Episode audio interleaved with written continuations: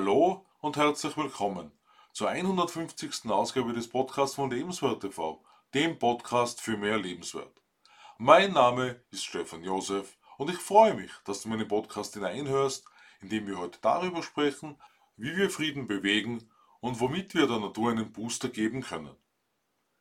Wie erlebst du die Zerstörung der Natur?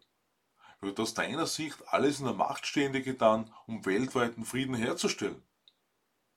Wenn ich heute anlässlich des dritten Jahrestages meiner Mission 100.000 ein Jahr zurückdenke, erlebe ich in meinem Umfeld einen Kahlschlag, welcher immer noch größere Ausmaße annimmt. An Stellen, wo das Abholzen, das Fällen von Bäumen aus meiner Sicht absolut nicht nachvollziehbar bzw. unverständlich ist. Seit geraumer Zeit ist die Energiekrise in aller Munde. Und natürlich ist absolut lobenswert, wenn Lösungen gesucht und gefunden werden, um zumindest die eigene Energieversorgung weiterhin zu gewährleisten. Aber wo liegt der Nutzen für die Natur in Summe, wenn hochgewachsene Bäume gestutzt oder gar gefällt werden, damit die Sonne besser auf eine Photovoltaikanlage trifft, um den benötigten Strom zu produzieren? Für den dritten Jahrestag meiner Mission 100.000 habe ich die Beitragsserie Dein Potenzial 2023 unterbrochen. Was wir daraus jedenfalls auch für heute mitnehmen können, das ist unter anderem die Frage, treffen Expertengruppen die besseren Entscheidungen oder haben die sogenannten Querdenker die besseren Lösungsansätze? Was wir sicher positiv sehen können, das sind die Überlegungen und Bemühungen, die angestellt werden, um die Natur zu erhalten und zu einem besseren Lebensraum zu machen. Allerdings zeigt mir meine Wahrnehmung, dass alle Handlungen zu unkoordiniert und planlos erfolgen. Ansatzpunkte finden wir zahlreich vor. Doch wie können wir unsere Natur als lebenswerten Lebensraum nachhaltig wieder verbessern? Wie ich schon mehrmals angesprochen habe, können wir bereits in einem kleinen Rahmen damit beginnen, um unserer Natur einen Mehrwert zu geben. Wir haben alle die Möglichkeit, auf jeder Fensterbank, jedem Balkon, jeder Terrasse, in jedem Garten beispielsweise Blumen, Bäume und Kräuter aufzustellen bzw. einzupflanzen. Was hält so viele Menschen davon ab? Weshalb entscheiden sich so viele Menschen lieber für Asphalt, für Steinzäune anstelle von natürlichen Zäunen, etwa mit Sträuchern? Ist es der befürchtete große Aufwand in der Gartenarbeit? Auch wenn für das sich verändernde Klima wohl auch die Verschiebung des Magnetfeldes verantwortlich ist, anscheinend ebenso die großen Mengen an Beton, die etwa in China verbaut werden, worauf wir keinen direkten Einfluss haben, wird diese Panik wegen der Klimaveränderung erzeugt. Tun wollen aber wirklich nur wenige etwas, um dagegen zu steuern. Wie zuvor angesprochen, beginnt die positive Veränderung bei jedem einzelnen Menschen. Daran schließt meiner Meinung nach die Landwirtschaft direkt an, mit bedachterer Düngung und durch den Einsatz der sogenannten Agroforstwirtschaft, um Bestandteile aus dem Ackerbau und der Tierhaltung mit der Forstwirtschaft zu verknüpfen. Ein Überdenken unserer Ernährungsweise kann hierbei einen zusätzlichen Beitrag leisten, wobei ich nicht sagen kann, wie viel Grünflächen für den Anbau von Nahrungsmitteln mehr zur Verfügung stehen würden. Fakt ist, dass unter anderem für die Burgerbuden dieser Welt eine lebenswertvernichtende Zucht betrieben wird. Obwohl mir die Erleuchtung dafür erst vor kürzerer Zeit gekommen ist, meine Ernährung aktuell immer noch tierische Produkte beinhaltet, ist mir wichtig, dieses Thema hier anzubringen. Wer mir schon länger folgt, weiß, dass ich mich mit dem Thema Gesundheit seit nun über zwölf Jahren intensiv beschäftige und mir eine stetige Verbesserung der Lebensqualität wichtig ist. Wobei ich genügend Fehler in den vergangenen 44 Jahren in der Ernährung selbst gemacht habe. Ein besonderes Kuriosum in meinem Heimatort ist der Bau eines Kreisverkehrs an absolut unlogischer Stelle, was mich wiederum im Hinterfragen des Fokus für Projekte und der Bedeutung von Klimagemeinde bestätigt hat. In diesem Bereich hätte sich eine schönere Gestaltung der Natur mit Sträuchern usw. So ebenso umsetzen lassen, aus meiner Sicht sinnvoller und mit nachhaltigerer Wirkung. Ob nun Photovoltaikanlagen und Elektroautos der weise letzter Schluss sind, wenn wir über Energieversorgung und sauberen Straßenverkehr sprechen, darüber scheiden sich die Geister. Zwei grundlegende Fragen dabei sind immer, wie viele natürliche Ressourcen bzw. Landschaften werden für die Gewinnung von Rohstoffen zerstört? welche Auswirkungen ergeben sich durch Staubbelastung usw. So für die Menschen, vor allem im direkten Umfeld? Wenden wir uns im Anschluss an diese beiden Fragen dem Frieden auf unserer Erde zu. Nächste Woche, zum sechsten Geburtstag von Lebenswert TV, bringe ich die Natur für ein lebenswertes Leben noch einmal mit ein.